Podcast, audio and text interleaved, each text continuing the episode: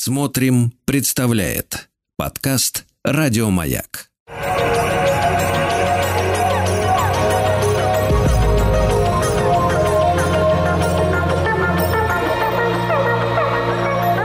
Сотворение умира.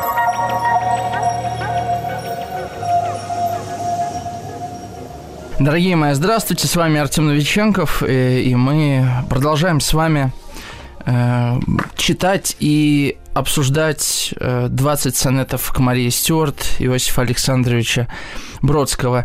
Э, я надеюсь, мы в два эфира уложимся, не хочется растягивать, хотя иногда это и необходимо. Э, мы остановились с вами на восьмом сонете, и если в прошлый раз э, мы в некотором роде искали, э, к кому обращается Бродский, э, из каких, из каких частей состоит вот его адресат, этот образ, э, и вообще кто с нами говорит, что это за лирический субъект, то в этот раз, да, мы с вами встретимся с совершенно необычным арсеналом нарративным Бродского, да, мы отчасти говорили о языке этих сонетов, о, о стилистическом разнообразии, и о языковом, о, о разнообразии, связанном с каким-то культурным кодом, да, что Бродский делает много отсылок к разным текстам, переосмысляет их, дает им второе прочтение. Собственно, вот на этом мы, наверное, завершили прошлый эфир, насколько я помню. Сегодня мы а, поговорим о о том, как Бродский а, находит новые формы для разговора об одном и том же предмете на самом деле. И таким образом показывает, из какого ссора растет поэзия, э, как поэтическое мышление, поэтическое восприятие и поэтическая оптика позволяет расширить границы бытия, если вот так уж совсем пафосно говорить. Итак, восьмой сонет. На склоне лет в стране за океаном, открытый, как я думаю, при вас, Деля помятый свой иконостас меж печкой и продавленным диваном, я думаю, сведи удача нас, понадобились вряд ли бы слова нам. Ты просто бы звала меня Иваном, и я бы отвечал тебе «Алас». Шотландия нам слала бы матрас, я бы гордым показал тебя славянам. В порт Глазго караван за караваном пошли бы лапти, пряники, атлас. Мы встретили бы вместе смертный час, топор бы оказался деревянным. А, вот такой сонет – а, ну, какой тут, какая тут история? Тут история о возможной, невозможной, э, счастливой жизни э, Бродского и э, королевы Шотландии Франции фантастический, конечно, сюжет, э, и он приправлен таким чувством горечи. Вообще с горечью мы с вами уже встречались и будем встречаться в этом цикле э, стихотворений, потому что сама невозможность э, встречи, с одной стороны, а с другой стороны, побег от тех трагедий, которые э, случились в жизни Мари, как ее называет да, Бродский, то есть Мария Стюарт, и в личной жизни Бродского, они добавляют вот этой истории, этой невозможности их встречи двух брошенных, э, двух оставленных, двух преданных отечеством, э, противоположным полом, да, любовниками людей. Конечно, это горькая история. Что еще важно? Начинается сонет на склоне лет. Вообще у Бродского очень часто на моей памяти э, есть вот этот вот эм, привкус не то что горечи, а сознание прожитой жизни. Почему привкус? Потому что э, Бродский э, очень дерзок, да, и в этом цикле в том числе ему ему, конечно, еще 40 нет, да, на склоне лет, то есть тут, конечно, есть такая отсылка к Данита, э, очередная в стране за океаном, открытая, как я думаю, при вас, конечно же, Соединенные Штаты Америки открывали не при Марии Стюарта раньше – тем не менее, здесь Бродский вообще часто в этом цикле э, позволяет себе допущение, э, умышленные ошибки, подобно тому, что было с подменой э, Парменида да, вместо Гераклита в стихотворе, вот в сонете, какой там номер, сейчас я подсмотрю, шестой или пятый, на шестой, да. Я вас любил, да, любовь еще быть может, что просто боль сверлит мои мозги здесь. А, и посмотрите, какой здесь стилистический набор, да, э, деля помятый свой иконостас меж печкой и продавленным диваном. То есть вот это вот состояние человека, помятый иконостас, это как? Да, это разочарование в Боге. Я вообще не очень люблю все эти домыслы, но Бродский подталкивает к тому, чтобы искать попытку объяснить. Причем, что интересно, конечно же, я нашел очень много объяснений тех или иных строк. Э, у нас есть несколько замечательных разборов 20 э, сонетов к Марии Стюарт, русскоязычных. Э, но важно здесь не фактологическая сторона той или иной отсылки, того или иного намека или метафоры, а именно тот э, какой-то языковой разбег, который берет поэт и позволяет нам вот в этом стилистическом столкновении находить все новые и новые смыслы. То есть удача могла нас свести. А почему продавленный диван? Почему меж печки продавленным диваном, да? Ну, это какая-то отсылка как будто бы к ссылке Бродского, да? То есть мы могли с тобой встретиться, конечно же, да, не в рамках истории, как я понимаю, да, я так интерпретирую этот текст Бродского. Мы могли бы с тобой, Мария, встретиться не в рамках истории, но в рамках нашего чувства преданности, брошенности, оставленности. И тут, конечно, подключается и экономика. Мы бы, значит, я бы гордым показал себя славянам. Тут какая-то узнается, да, что-то из стихотворения «Памятник». Пушкина. Почему она... Ты бы назвала меня Иваном, да? Такое вот универсальное какое-то универсально. Как, как э, любовница-иностранка может называть любого русского любовника, любого русского партнера. Ну, Иван, да, такое универсальное русское имя.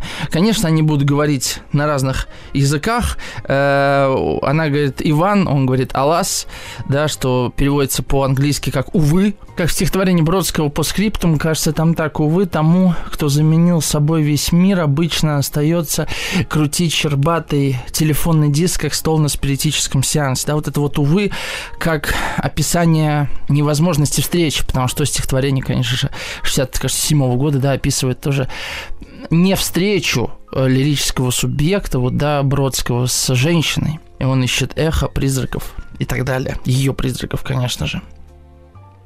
Ну и, конечно, да, вот что я, бы гордым показался тебя славянам, то есть я похвастался тобой, э, и поехали бы, да, караван за караваном, Хэппи-энд, короче говоря, да, проживут счастливую жизнь умер, умрут, и умрут э, в один день. Мы встретили бы вместе смертный час, топор бы оказался деревянным, да, то есть исторический топор окажется не настоящим, бутафорским, и таким образом э, убережет да, королеву от смерти. Еще важно, что здесь э, Мария Стюарт становится такой слушательницей. Она, а, она, она памятник, не забываем об этом, э, в Люксембургском саду, и она выслушает все, что скажет Ебродский. Такое еще одно измерение да, для адресата. Девятый сонет. Равнина. Трубы. Входит двое. Ляск сражения. Ты кто такой? А сам ты? Я кто такой? Да, ты. Мы протестанты а мы католики. Ах, вот как, хряск. Потом везде валяются останки, шум нескончаемых вороньих дрязг, потом зима, узорчатые санки, примерка шали. Где это Дамаск?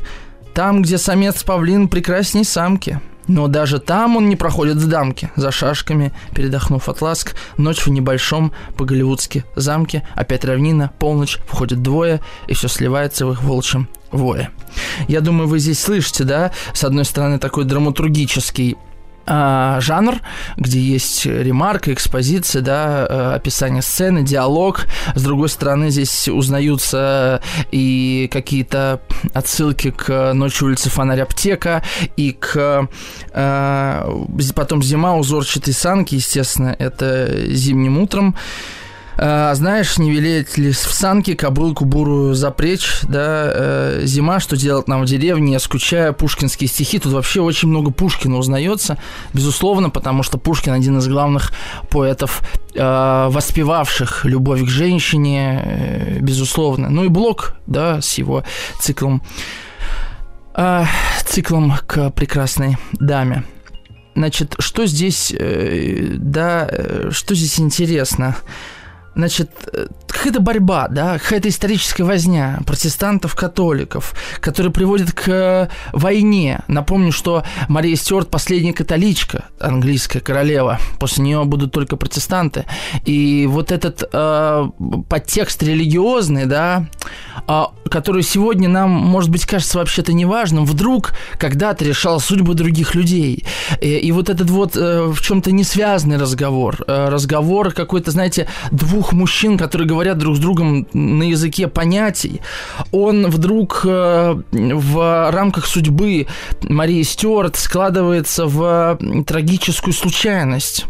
Хотя в тот момент все было закономерно. Религиозные войны велись и, наверное, ведутся и будут вестись так или иначе. А может быть, мы вообще сейчас в некой э, исторической паузе, когда религия так или иначе отошла на второй план. Но, честно говоря, дорогие мои, я не сомневаюсь, что религиозность в том или ином виде еще еще вернется э, в этот мир, и кто знает, может быть, будут новые костры инквизиции, священные войны и так далее. Знаете, никогда не зарекайся, да, от тюрьмы и сумы. А, давайте не будем, да, сидеть тут долго на отдельном каждом сонете. Пойдем с вами дальше. Десятый сонет. Осенний вечер, якобы с каменной увы, не поднимающий чела. Не в первый раз. В такие вечера все в радость, даже хор краснознаменный. Сегодня, превращаясь во вчера, себя не утруждает перемены пера, бумаги, жижицы пельменной, изделия хромого бочера из Гамбурга. К поддержанным вещам, имеющим царапины и пятна, у времени чуть больше, вероятно, доверия, чем к свежим овощам. Смерть, скрипнув дверью, станет на паркете в посадском молью траченном жакете. А, может быть, кто-то уже узнал э, отсылку к эм, Пастернаку, да, э, скрипнув дверью, станет на паркете в посадском трачном жакете, тут пастернаковское, да. Значит, что тут, что тут происходит?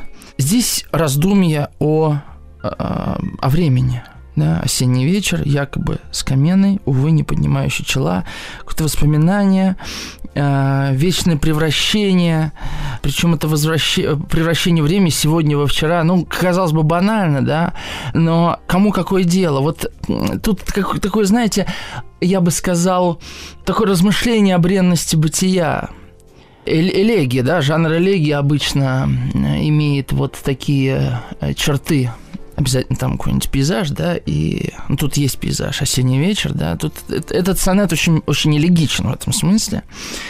И в такие вечера все в радость, даже хор краснознаменный. Ну, понятно, о чем здесь речь, да, красные знамена. И почему? Почему в такие вечера, да? Потому что потому что э, какая-то жизнь. Это, конечно, состояние такого одиночества, состояние покинутости.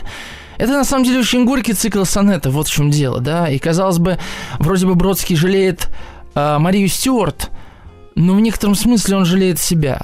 И чтобы не показаться э, жалким, он жалеет себя, смеясь. Он смешивает несмешиваемое, стилистически, конечно, в первую очередь. То есть тут всегда есть двойной взгляд. С одной стороны, я хочу раскаяться, даже не раскаяться, а поделиться хотя бы с кем-то, да. С другой стороны, я не знаю, как это сделать. Я об этом много говорил в предыдущем эфире. И вот это сегодня себя не утруждает переменной пера, бумаги, пельменной жижицы и изделия хромого бочера из Гамбурга.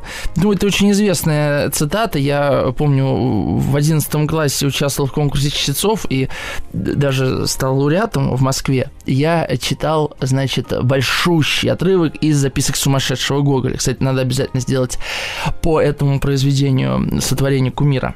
Ну, я себе выписал цитату из записок сумасшедшего. Признаюсь, я ощутил сердечное беспокойство, когда вообразил себе необыкновенную нежность и непрочность Луны. Луна ведь обыкновенно делается в Гамбурге.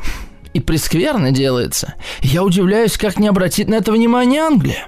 Делает ее хромой бочар, и видно, что дурак никакого понятия не имеет о Луне.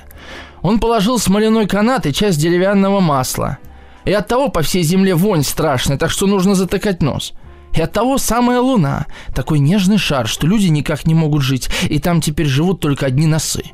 И потому-то самому мы не можем видеть носов своих, ибо они все находятся на Луне. Ну, как вы понимаете, это уже в последней части повести Гоголя. Видите, здесь Луна, это и есть да, вот этот вот изделие хромого бочера из Гамбурга. Ну, Луна вообще это частый атрибут любовной лирики, особенно эпохи э, романтизма. И Бродский здесь подменяет да, вот это банальное упоминание Луны как Луны, как спутника, название спутника, он находит вот такое объяснение, такую фигуру речи, да, у Гоголя, которую, естественно, он не первый раз перефразирует. Вспомните э, «Ниоткуда с любовью» на 20 мартабря, это, конечно же, тоже отсылка к запискам сумасшедшего. То есть вот это времени нет никакого дела до того, до чего человеку есть дело. То есть перемена пера, бумаги, того, что мы едим, а, луны, это то, что нас интересует. Время неумолимо в этом смысле.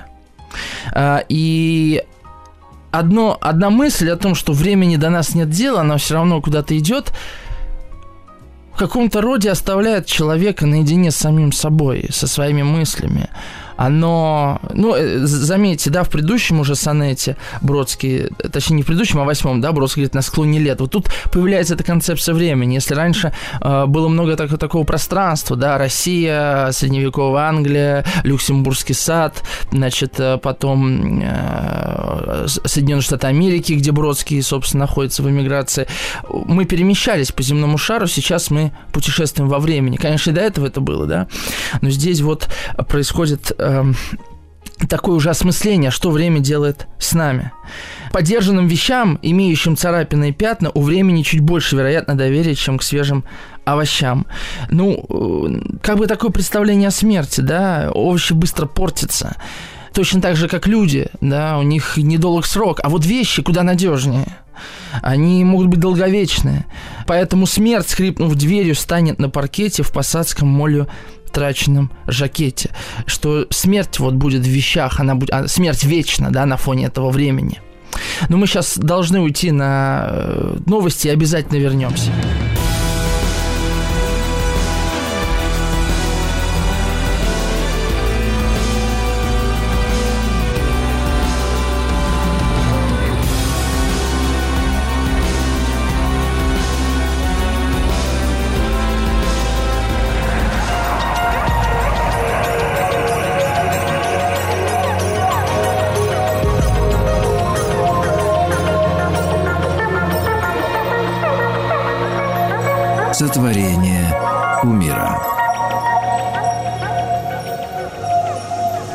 Мы возвращаемся и идем по плану.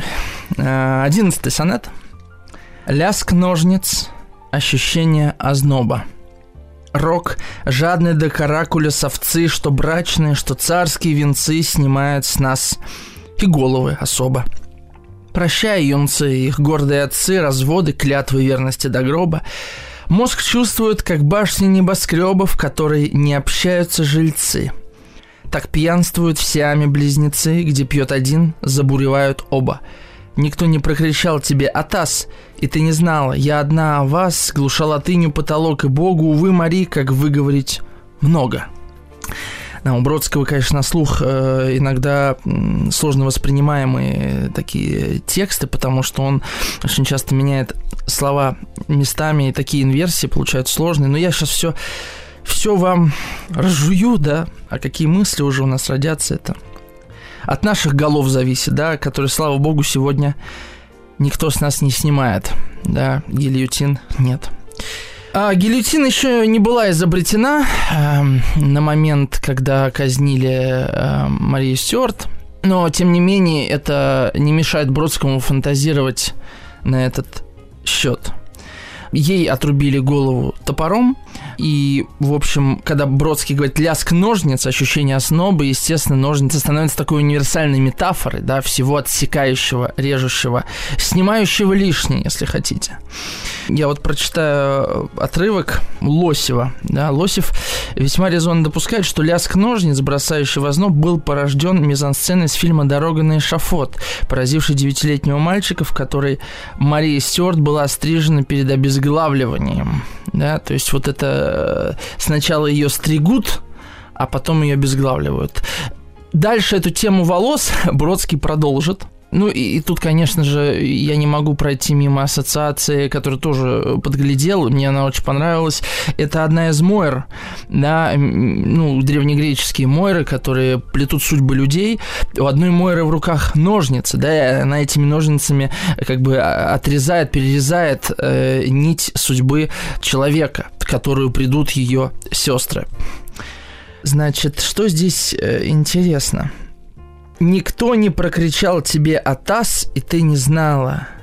Цитата. «Я одна, а вас, многоточие, глуша латынью потолок и Богу, вы, Мари, как выговорить много». То есть тут фраза «И ты не знала, как выговорить, да, много. Я одна, а вас много. Такая фраза получается.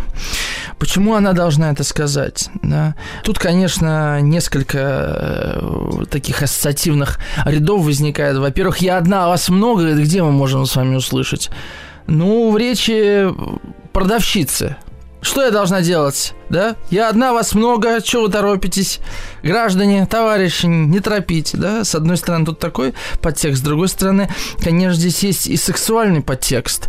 Мария была одна, а мужчин, которые вокруг нее вились, и было очень много. Конечно, многим она отказывала, но у нее было несколько мужей, мы говорили об этом в прошлом эфире, не будем возвращаться, возвращаться к этой биографической справке. И Бродский как бы э, накладывает на вот фигуру Марии Стюарт современную жизнь, так или иначе. Потом это ТАСС, да, никто не прокричал тебе АТАС. АТАС это современный для 60-х, 70-х э, годов жаргонное выражение, да, то есть тут какая-то вульгарщина появляется, безусловно, хотя вроде бы речь идет о чем-то высоком, об истории.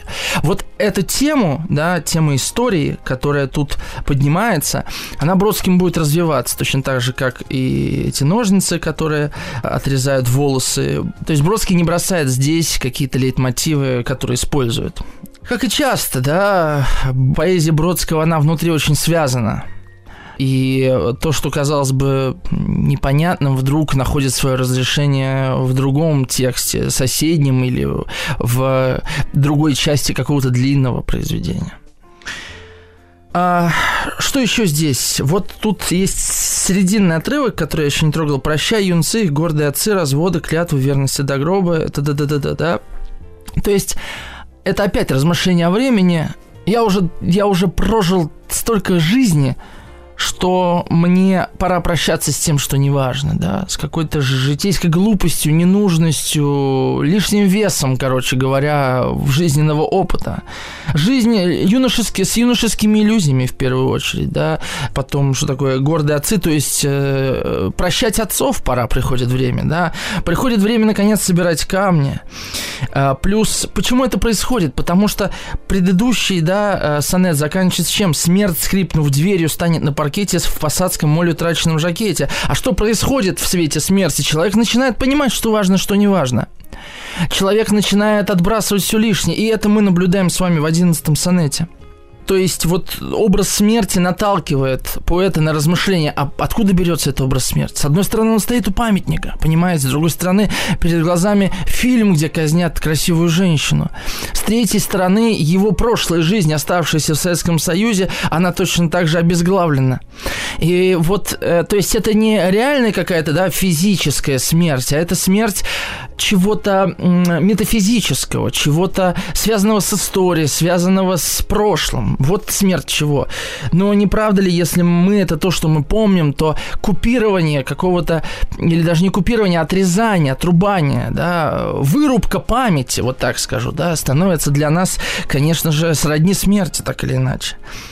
Мне нравится говорить о стихах еще в том ключе, что вдруг э, поэтические хорошие тексты, да, они позволяют нам по-другому подсветить собственную жизнь. Ну вот, что хочу вам сказать. Ну и в конце, да, э, вот это обращение к Марии, как к человеку, который не смог отбиться от этих мужчин, и они в итоге ее изгубили, по большому счету. Перейдем к 12 сонету. Что делает историю? Тела. Искусство – обезглавленное тело. Взять Шиллера. История влетела от Шиллера. Мари, ты не ждала, что немец, закусивший у дела, поднимет старое, по сути, дело. Ему-то вообще какое дело, кому дала ты или не дала? Но, может, как любая немчура, наш Фридрих сам страшился топора. А во-вторых, скажу тебе, на свете ничем вообрази это, а притч искусства твоей стати не постичь. Историю отдай Елизавете. Вот продолжение размышлений Бродского о месте истории в рамках искусства – а, ну, у а, Шиллера есть пьеса, посвященная Марии Стюарт. Естественно, Бродский читал. Я думаю, Бродский читал и а, Цвейга про Марию Стюарт. Я убежден, что он ознакомился со всеми источниками. Все-таки Мария Стюарт вот неожиданно, да, в отличие, скажем, от Елизаветы, которая является такой важной частью английской истории, Мария Стюарт получила другое место. Она получила место в искусстве как будто гораздо больше, чем место в истории, и поэтому Бродский предлагает смотреть на Марию как на фигуру на фигуру искусства, а не как на историческую фигуру в первую очередь. И сам он, собственно, делает из нее фигуру, которая важна для вот этого большого корабля под названием искусство. Шиллер, Цвейк, фильм а теперь вот 20 сонетов Марии Стюарт. То есть, Мари, ты не ждала, что немец, закусивший дела, да-да-да-да, вот, но может, как любая немчура, наш... а во-вторых, скажу тебе, на свете ничем, а притч искусства твоей стати не постичь. Да? Э, то есть, только искусство способно понять восприятие Добродского, что такое была Мария Стюарт. А историю пусть делает ее противница Елизавета, не отмеченная красотой какой-то вот этой вот биографии, достойной романа, достойной пьесы, достойной цикла сонетов, достойной фильма. А, и, как мы выясняем в 12-м сонете, в чем разница между искусством и историей? Она состоит в том, что что делает историю тела, а что делает искусство обезглавленное тело. То есть тело, в котором нет драматургии, тело, в котором нет вот этого содержания, это просто тело, это интересное искусство. А вот просто тела, которые подписывают договоры, делают переворот, революцию, это просто тела, они нужны истории. Вот Бродский в начале сонета делает такую вот вскрывает, да, как бы содержание его сразу же. И прежде чем мы уйдем на рекламу, я последнюю вещь скажу, что вот эта тема телесности у Бродского еще в других же есть текстах более поздних, ну, точнее, Торс ранее, а вот Бюст Сибири, замечательный текст 85 -го года. То есть Бродский вот очень часто разделяет тело живое, да, и тело э, как бы неживое, бюст, памятник и тело человека. Вернемся после рекламы.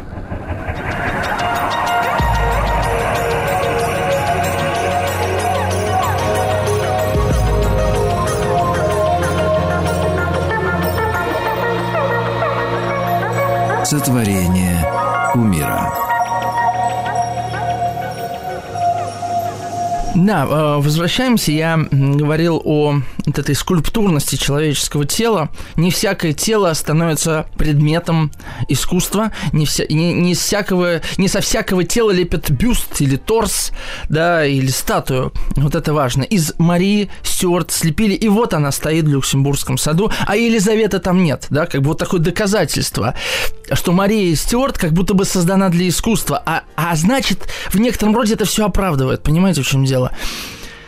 Я думаю, я не знаю, вот такой вопрос вам задам. Вы бы согласились э, прожить трагическую или не трагическую, но драматическую жизнь ради того, чтобы ваша жизнь могла называться искусством? Ведь э, в разные эпохи люди именно так и жили, воспринимали свою жизнь как часть искусства. Это касалось и эпохи романтизма, и э, эпохи Серебряного века.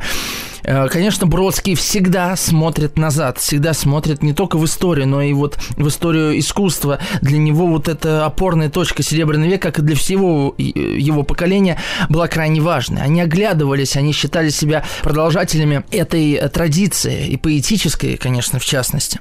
Ну, перейдем к следующему сонету, 13 «Баран трясет кудряшками, они же руно» вдыхая запахи травы. Вокруг Гленкорны, Дугласы и Ижа. В тот день их речи были таковы. И отрубили голову. Увы. Представьте, как рассердится в Париже. Французы? Из-за чьей-то головы? Вот если бы и тяпнули пониже. Так не мужик ведь. Вышло в неглиже. Ну, это как хотите, не основа. Бесстыдство, как просвечивало же. Что ж, платье, может, не было иного. Да, русским лучше. Взять хоть Иванова. Звучит как баба в каждом падеже. А, что тут делает Бродский? Да, новую форму находит. Вроде бы опять диалог, но это уже не а, драматургическая какая-то такая зарисовка. Это диалог как будто бы на площади. Ну, наверное, вы услышали вот тут этого Иванова, да, да, русским лучше взять хоть Иванова, звучит как баба в каждом падеже. Конечно, фамилия Иванов э, склоняется по падежам по-разному. Э, Бродский, конечно, это знает. И Иванова получается только в трех падежах из семи. Э, но Бродский нам подает эту мысль через э, призму восприятия европейца, да, для которого, как и Иван э, в одном из предыдущих сонетов, и Иванов, это такие какие-то, ну, понятно, да, стереотипные образы России. И вот как бы он говорит, да, у них Иванов во всех будет падежах. Что-то он слышал, что-то знает про это. Но знает не все. И вот э, кто тут говорит? Представители английской знати. Того самого клетчатого клана, о котором Бродский писал еще э, в первом сонете. Поэтому он и берет такие фамилии Гленкор, Дуглас, да, они, это типичные, и Иже, да, нарицательные фамилии во множественном числе. Э, вот и как тут начинается все с Гленкоров и Дугласов, а заканчивает заканчивается все как бы Ивановым. А, он показывает, что здесь? Он показывает здесь реакцию людей на такие вещи. Такая как бы ирония. Убили человека, закончилась чья-то судьба. И вообще-то не абы кого убили, а королеву, причем королеву двух стран. А вот просто люди стоят и обсуждают. Ей отрубили голову, увы. Да, вот как цинично это звучит. Представьте, как рассердится в Париже. Это тут какая-то отсылка к «Горе от ума», да, где Фамусов говорит, что ж там тетка-то скажет в последней строчке э, комедии Грибоедовской. Французы, защита головы, вот если бы и тяпнули пониже, тут такой вот идет, да, э, вульгаризация опять-таки. Так не мужик ведь вышла в неглиже, да, она вышла голая и говорит, ну, может, платья не было, да, бесстыдство как просвечивала Ж, понятно, да, бедра, то есть. И то есть какой-то анекдот, да, анекдот, анекдотической ситуации на фоне трагической смерти. У Бродского в письмах к римскому другу есть такая строчка, да, когда вот по торговым он делам, а не за этим, да, приплыл, или там про генерала, да, про полководца, который поехал по делам и умер не на поле боя, а вот от старости просто умер, да. Нет справедливости, говорит Постум, даже в этом нет справедливости, нет правил.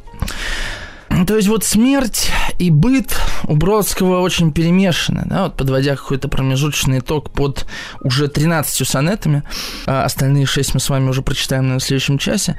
И это и на уровне языка, да, перемешано, и на уровне каких-то вот этих вот сценок, так их назову, да, которые Бродский а, находит для все нового и нового рассказывания истории. Ведь, понимаете, через эту призму смерти Мари точно так же э, сквозит и история история э, изгнания Бродского. А, Рыжего изгнали, да, жалко. Слушайте, ну представьте, что скажут в Москве, там, да, или как его встретят там. Да, как встретить, никому до него дела не будет. Так э, что он, он же еврей и так далее. Вот, то есть, да, мы можем переложить вот этот э, диалог, даже это не диалог, это полилог, на совершенно другую канву, на канву судьбы Бродского, и мы увидим, как это реально трагично. Представьте, что ваш близкий человек умирает, а его как-то обсуждают, слушай, какие он дрова рубил, а, да, рубил лучше всех, ну, больше нет мужика Слушай, ты знаешь, он все равно за Нинкой ухлестывал, теперь хоть Нинка от него отдохнет так далее, да, вот, вот эта циничность человеческой речи, э, которая на фоне смерти звучит вдвойне циничнее, и при этом а, ее не может как будто бы не быть в отношении всех. Кто-то будет э, горевать, а кто-то будет радоваться. Ну, мы на этом с вами сделаем паузу, уйдем на новости, и, и много еще интересного впереди, не переключайтесь. Дорогие мои, с вами по-прежнему Артем Новиченков. Сегодня мы читаем 20 сонетов к Марии Стюарт, на вторая передача. Э, мы остановились на, на 14 сонете. Любовь сильнее разлуки, но разлука длиннее любви. Чем стать не гранит, тем явственнее отсутствие ланит и прочего. Плюс запах и звука. Пусть ног тебе не вскидывать в зенит, на то и камень. Это ли не мука? Но то, что страсть, как шивы шестерука, бессильно и юбку, он не извинит. Не от того, что столько утекло воды и крови, если б голубая, но от тоски расстегиваться в розе воздвиг бы я не камень, но стекло. Мари, как воплощение гудбая и взгляда, проникающего сквозь. Вот такой сонет из э, двух строф 8,6. Вообще надо, я на это почти не обращал внимания, да, ваш, но у Бродского все сонеты с разной рифмовкой, с разным делением на строфы. Это очень, он, я уже говорил, очень экспериментально относится к твердой форме сонета, нарушает все возможные и невозможные правила, и стилистические, и речевые, и языковые. Тут очень много смешения. А, с чего начинает Бродский? Он, э, этот сонет, он его начинает с э, такой максимы, да, э, чем меньше женщину мы любим, тем больше нравимся мы ей, да, вот такая пушкинская максима. Бродский придумывает такую, любовь сильнее разлуки, но разлука длиннее любви.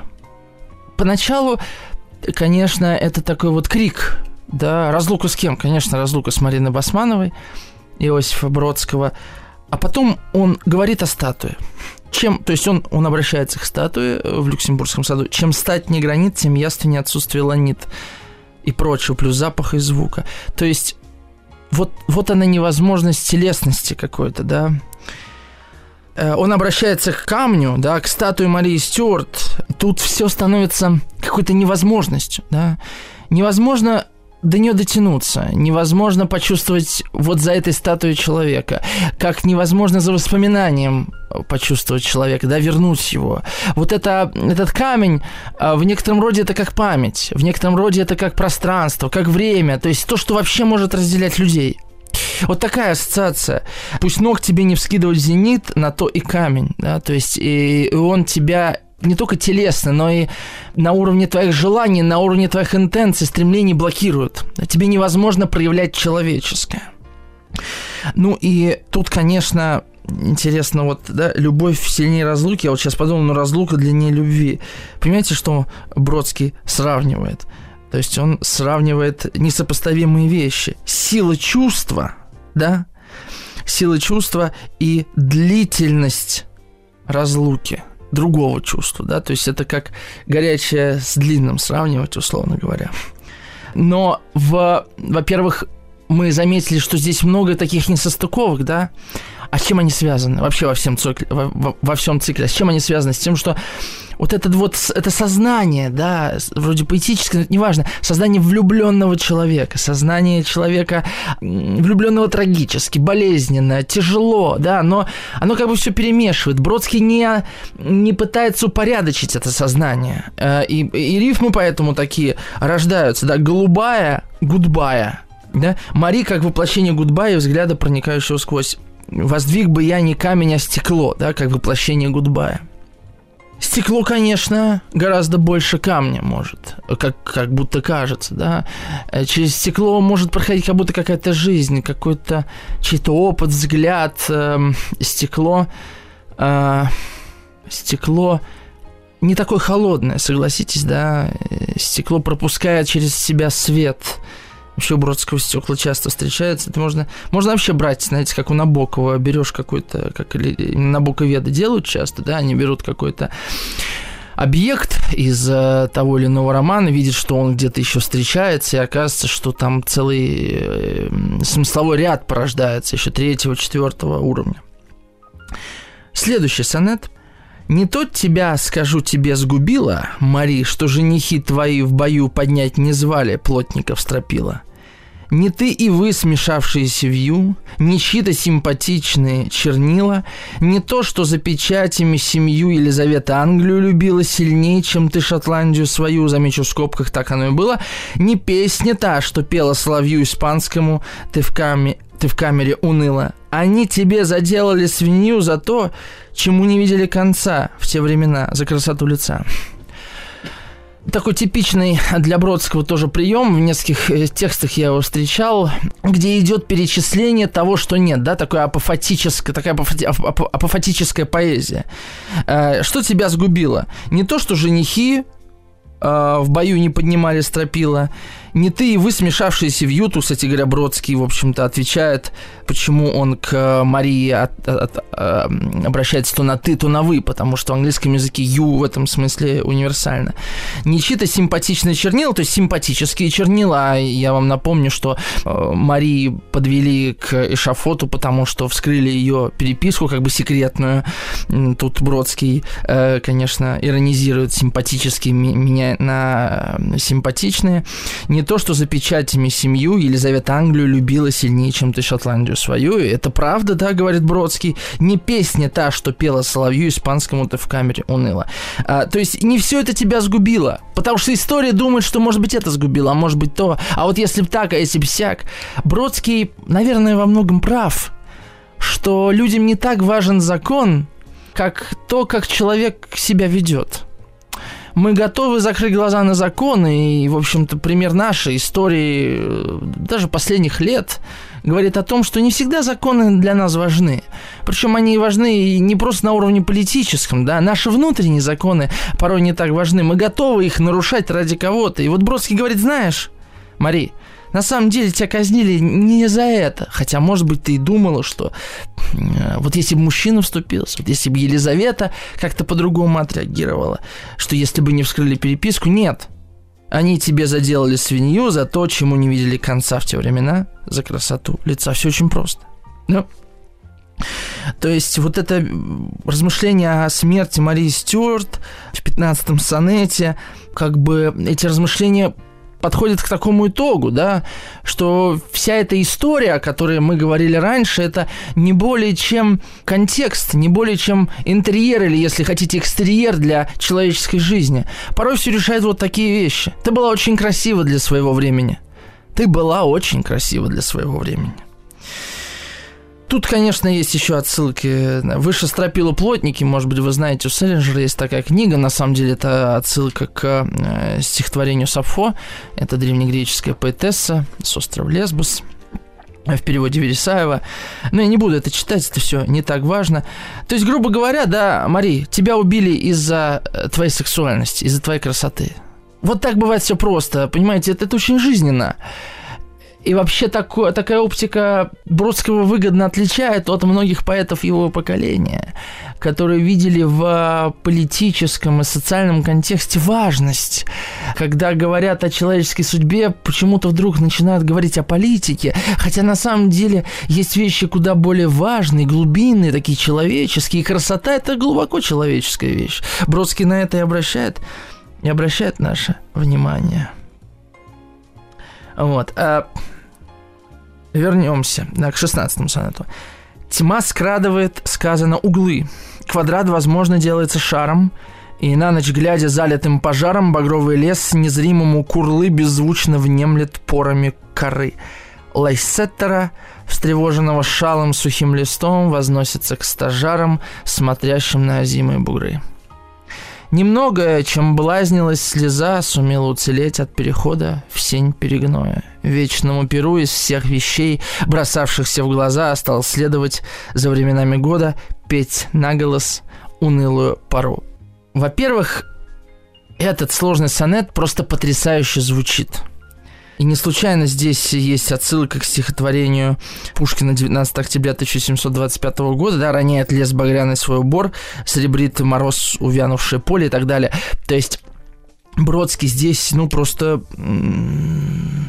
ну как это звучит, да, тьма скрадывает, сказано углы, квадрат, возможно, делается шаром, и на ночь глядя, залитым пожаром, багровый лес незримому курлы беззвучно внемлет порами коры, лайсеттера, встревоженного шалом, сухим листом, возносится к стажарам, смотрящим на озимые бугры. Вы слышите, как это звучит? Заклинание.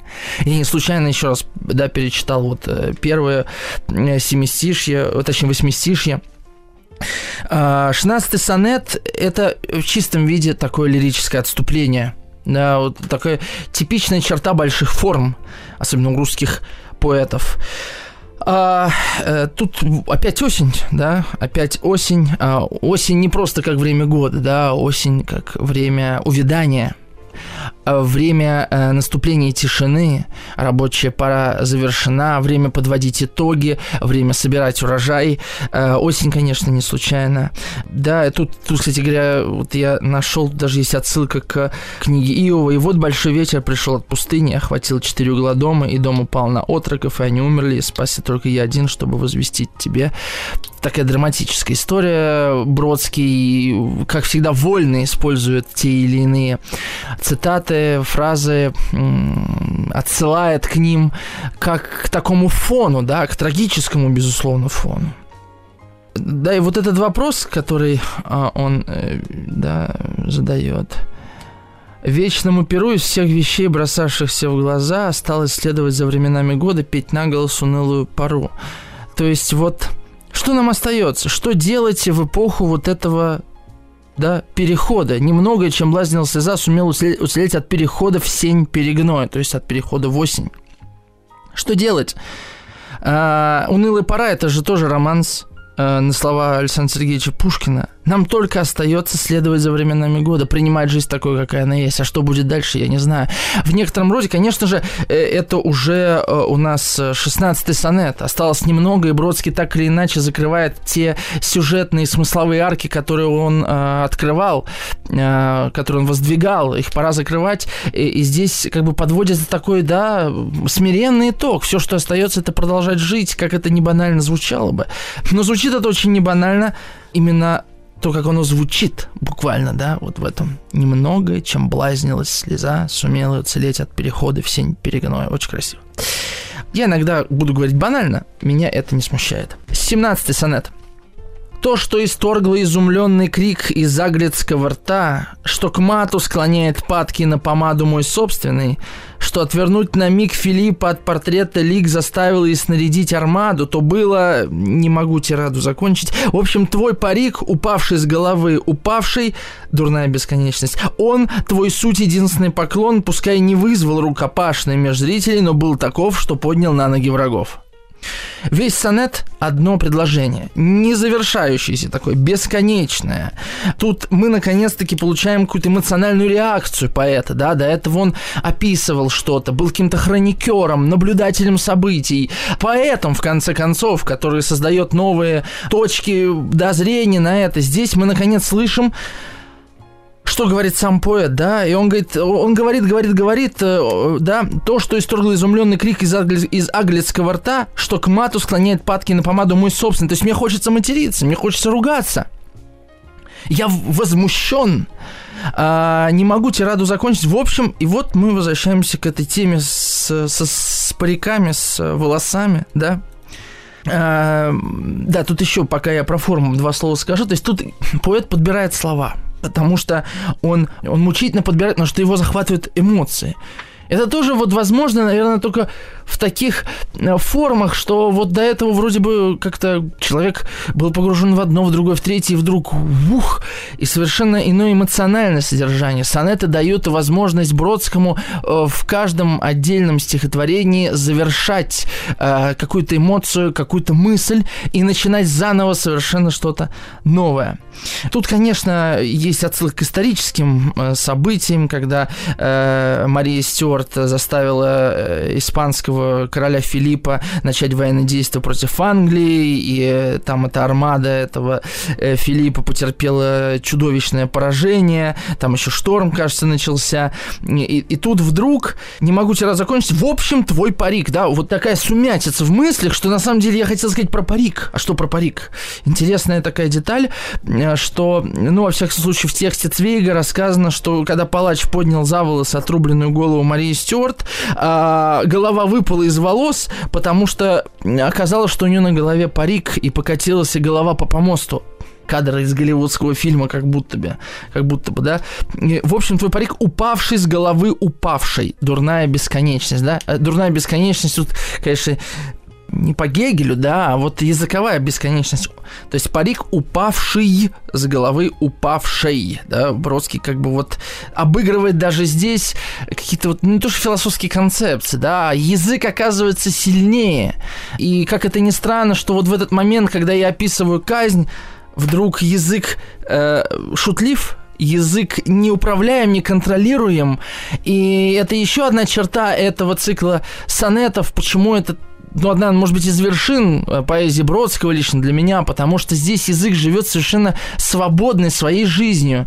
Э, он непредсказуем и на уровне рифмы, и на уровне ритма, и на уровне э, каких-то сочетаний, да. Бродский совершенно свободен вот в этом, не то что мысли, излагании каком-то, да, он сам становится поэзией, она течет через него, через его жизненный опыт, через его оптику. Э, вот. Э, так, у нас осталось всего ничего, всего три сонета. Э, я не знаю, стоит прочитать сейчас 18 или, или еще отложить. Но что я хочу сказать, что... Да, вот про 17 последнюю мысль еще успею озвучить, что Бродский здесь а, как бы отвлекается от казни Марии Стюарт и фокусируется еще на одной детали. Да, вот обращу ваше такое внимание, такой прием. У Пушкина в Онегине, например, много таких вещей. Э, и как бы вот оказывается, что такие детали влияют на э, зрителя, читателя, слушателя, кого угодно, куда сильнее, чем сам факт казни. Да? Э, глупые. То есть точно так же глупо получилось, что голова была в парике, как э, Бродский попал на вот этот вот, вот игру слов упавший с головы упавший. Да? Тут вот форма и содержание как бы вторят друг другу. Но мы сейчас уйдем с вами на э, новости и обязательно вернемся, дочитаем этот цикл.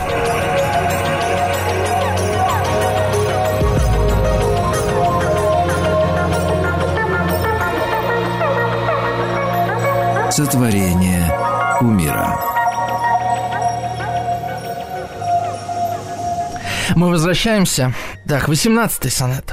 Для рта, проговорившего прощай, тебе, а никому нибудь не все ли одно, какое хлебово без соли разжевывать впоследствии? Ты чай привычное к недорами фасоли, а если что не так, не осерчай. Язык, что крыса, копошится в ссоре, выискивает что-то невзначай – прости меня, прелестный истукан, да? У разлуки все-таки и не дура, губа, хоть часто кажется дыра, между нами вечность, также океан, причем буквально. Русская цензура могли бы обойтись без топора. Такой, такой прекрасный 18-й сонет. Здесь, да, мы как будто продолжаем фокусироваться на вот этой отрубленной голове Марии Стюарт. С раскрытым ртом, который только что там проговорил э, последнее «прощай», и поэтому вот он смотрит в, на памятник Марии Стюарт и говорит, прости меня, прелестный стукан, да, у разлуки все-таки не дура губа, хоть часто кажется дыра. И вот эта дыра рта переносится с этого кинематографического образа Марии Стюарт, да, или книжного образа Цвейга на образ памятника в Люксембургском саду. Здесь Бродский размышляет над тем стилистическим регистром, который он выбрал, да, ты чай, привычный к недорами фасоль. То есть тебе не обязательно гармония, да? Твой слух не покоробит моя варварская в чем-то речь, да? А если так, то прости, я поэт, да? Если что не так, не осерчай, язык, что крыса копошится в ссоре, выискивает что-то невзначай. Ну, тут, конечно, э, вспоминается известное стихотворение Ахматовой, когда бы вы знали, из какого ссора растут стихи, не ведая стыда. Как желтый одуванчик у забора, как лопухи или беда.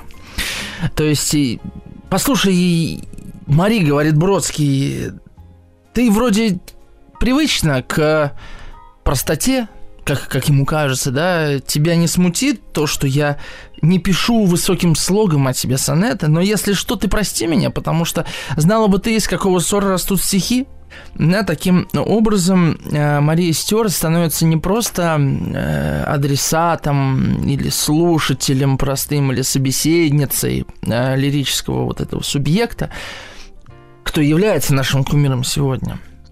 Мария Стюарт становится музой поэта, да, это объект творческого вдохновения. Да, безусловно, с одной стороны, поэт опирается да, на этот объект, чтобы реализовать свое э, поэтическое чувство. С другой стороны, он воспевает этот объект. Вот все двояко на самом деле, да. Что-то воспеть тебе, может, придется этим воспользоваться. Ну и вот тут, э, да, в конце, да, между нами вечность, также океан, да. С одной стороны, он э, говорит э, с памятником Марии, потому что между нами вечность, ну, ты жила в каком веке? В 20-м, да? А с другой стороны, я в Америке, ты там осталась во Франции. С третьей, конечно же, он говорит с Мариной Басмановой, между которыми точно так же океан. И, наверное, та же самая вечность, хотя Марина Басманова живет в Ленинграде, жива, наверное, здорова.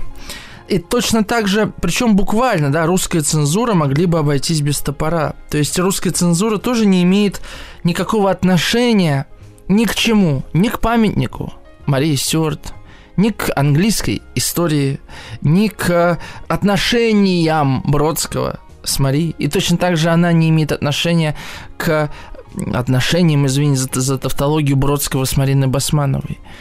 То есть, э, чего бояться цензуры? если она не может быть опасной для того, что сокровенно для человека, для того, что делает его самим собой. А если то, что делает тебя самим собой, может быть подвергнуто цензуре, значит, что ты заложник этого, значит, что ты держишься за тот путь, который выбрал, а если за путь приходится держаться, то, возможно, это не истинный путь, потому что твой истинный путь всегда органичен тебе, он э, сопоставим с тобой.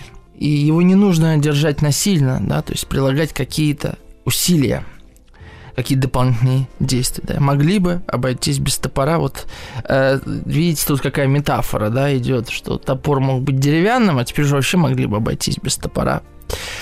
Следующий сонет. У нас осталось всего немного, два. 19. Мари, теперь в Шотландии есть шерсть. Все выглядит как новое из чистки. Жизнь бег свой останавливает в 6, на солнечном не скатываясь диски, в озерах и по-прежнему и из числа явились монстры, Василиски, и скоро будет, собственно, нефть, шотландская, в бутылках из-под виски. Шотландия, как видишь, обошлась. И Англия, мне думается, тоже. И ты в саду французском не похожа на ту с ума сводившую вчерась. И дамы есть, чтоб предпочесть тебе их, но не похожие на вас обеих. Это предпоследний сонет. Конечно, Бродский подводит итоги. А, это эпилог той трагедии, которая разыгралась в Шотландии 16 века – в итоге Шотландия обустроилась отлично, э, не хуже Англии, и шерсть у них есть, и в 6 у них все э, закрывается, и даже есть лохнесское чудовище, да, появились монстры, и Василийский пишет Бродский. Скоро даже нефть шотландская появится, будут по бутылкам разливать какая-то Гоголю, да, такая как будто бы отсылочка. Все как-то нормально, Мари, да? Прошло несколько столетий, и Шотландия успокоилась. Ну и поэтому, наверное, могли бы обойтись без топора. А что если бы, а что если бы тебя не казнили? Ну и что бы случилось? Да ничего, может быть, не случилось бы. Что Шотландия сегодня была бы другой, разве? вряд ли бы там э, не делали шерсть, вряд ли бы там не ложились спать в 6, грубо говоря, да, вряд ли бы там не было лохнесского чудовища. А ради чего тогда твоя смерть? Бродский вообще, да, вы видите в этом тексте э, через призму собственной боли, трагедии, просвечивает, да, высвечивает для нас, для читателей, э, бренность истории как таковой, которой мы все жутко увлечены. Мы же читаем новости, смотрим телевизор, смотрим YouTube, мы все в политической этой возне, а потом по прошествии столетия оказывается, что это всего лишь были знаки. А наша реальная жизнь часто проходила мимо нас, потому что мы очень интересовались тем же, там, что же там происходит в мире. О том же говорит и э, дантовский э, герой, да, э, герой божественной комедии. А, оказалось, что вот эта Мария Стюарт оказалась, да, оказалось, что Мария Стюарт не нужна ни Шотландии, ни Англии. Она в каком-то смысле вот почему-то вдруг нужна Франция, вот хотя бы памятник ее стоит, да, а, и, и все нормально, и люди пьют виски, и все это завершено, и только искусство волнует Мария Стюарт. Искусство до сих пор продолжает о ней говорить и будет еще говорить. Я когда к эфиру готовился, я посмотрел, сколько же фильмов про нее сняли. Вы думаете, только один, который Бродский смотрел? Нет, их несколько. И эта история содержит, значит, все какой-то нерв, какую-то правду о нашей реальности, какой-то какой ключ к пониманию э, нашего времени. И я думаю, что ну, я могу только посоветовать посмотреть какой-то фильм, да, с Марией Стюарт. Я, честно говоря, еще их не смотрел, не знаю, э, когда удастся, но что-нибудь обязательно посмотрю. Да, как Жанна Дарк, да, вот понимаете? Для истории ничего такого, а для искусства важная фигура. И так часто бывает, так часто бывает. У нас остался последний завершающий сонет. Мы сейчас уйдем с вами на короткую рекламу, прочитаем его и попробуем подвести какой-то итог под этим всем.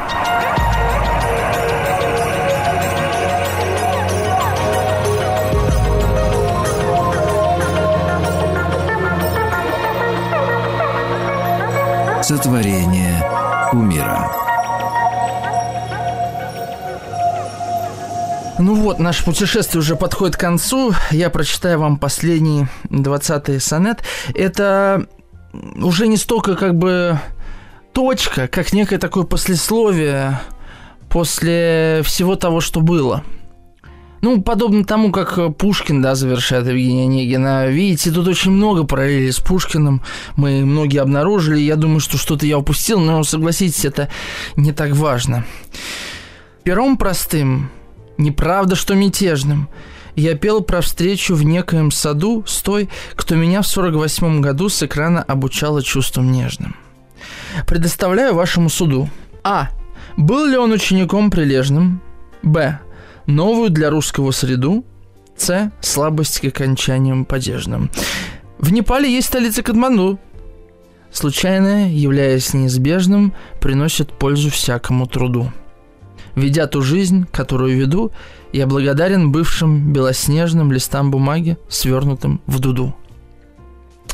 А, то есть тут э, вроде Бродский благодарит, с другой стороны, опять-таки иронично – и этот пафос он все время снижает, то есть сложно Бродского обвинить в пафосе. Вот э, когда смотришь видеозаписи с ним, там вот часто прям прет этот пафос, э, вот это э, умение нравиться себе в каком-то смысле. А здесь Бродский так умело роняет вот, не знаю, какой-то эти слова, идущие из гордыни, что ли, что его сложно в этом уличить, если кому-то очень это надо, да. Что он делает? Ну, поначалу все понятно, да, вот э, я рассказал вам про Марию Стюарт, а потом, говорит, предоставляю вашему суду и предлагает нам некий, как это сказать, список вопросов. А. Был ли он учеником прилежным, то есть про себя. Б. Новую для русского среду. С. Слабость к окончаниям падежным. Странный реестр, да, а, это как будто бы те испытания, которым себя подвергал Бродский на протяжении предыдущих 19 сонетов. Судить предоставляется, естественно, нам, а, хотя тут везде будет ответ, очевидно, утвердительный. Прилежно ли Бродский писал прилежно, да, хорошо написал. То есть, понимаете, тут э, все ответы будут банальными, да. Описал новую среду для русского, и языковую, и жизненную, да, описал. Состояние, безусловно, про падежное окончание отдельная история, да, и там и про Иванова можем вспомнить и так далее.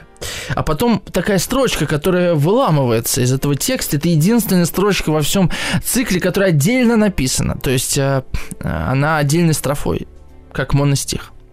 В Непале есть столица Катманду. Это банальщина, да?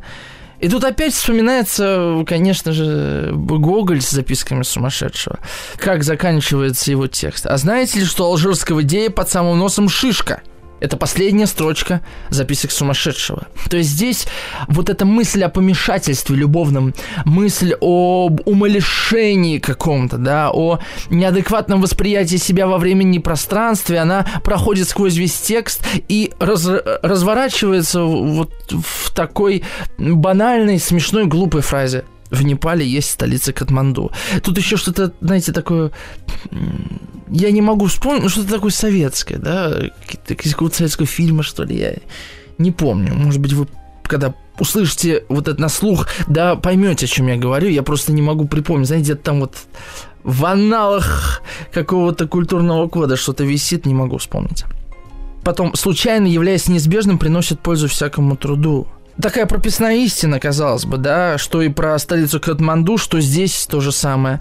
Э, случайно неизбежно, а случайно всегда вносит что-то новое, что-то интересное. И, э, и в конце Бродский благодарит свою музу, по большому счету, да, как в стихотворении «Памятник», да, «Муза, будь покорна», как в стихотворении «Памятник» Пушкина, конечно. «Ведя ту жизнь, которую веду, я благодарен бывшим белоснежным листам бумаги, свернутым в дуду». То есть э, А, я благодарен этим листам бумаги. Почему свернутым в дуду? Что такое дуда? Дуда – это инструмент скомороха. То есть, да, я вот, я, я, я ерничаю, я юродствую, но мне ничего не остается. Мне не остается, как на себя надеть эту маску. А, и, может быть, это и спасет меня от той трагической участи, которую я, в которой я нахожусь. Конечно, можно, знаете, злорадствовать, сказать, ну, конечно, там, его, уехал из Советского Союза за границу, вот там. Но на самом деле изгнание это очень тяжело для человека, особенно для человека, который врос в эту землю, да. А Бродский, безусловно, русский поэт, глубоко русский поэт, и то обилие, э, во-первых, реминесценции, отсылок к русской поэзии, а во-вторых, и не просто к русской, да, а во-вторых, его чувство языка, его умение связать э, современный язык с языком возвышенным, конечно же, говорит о его укорененности в русский язык. И вот эта оторванность от родины, от любимой женщины, конечно же, очень тяжело переживается, тяжело им воспринимается. А, вот и подошел к концу наш какой-то экскурс, наш разговор о 20 сонетах к Марии Стюарт и Иосифу Бродского. Формат неожиданный, я сделал его в записи. Э, что-то новое решил попробовать, да, не просто какой-то герой, а вот такая смесь героев. Э, где-то Мария Стюарт становится Бродским, где-то Бродский становится рассказчиком, наблюдателем, поэтом остается всегда. Это как будто бы про множество наших масок, которые мы надеваем рядом с разными людьми. Спасибо вам большое за внимание. С вами был Артем Новиченков. До новых встреч.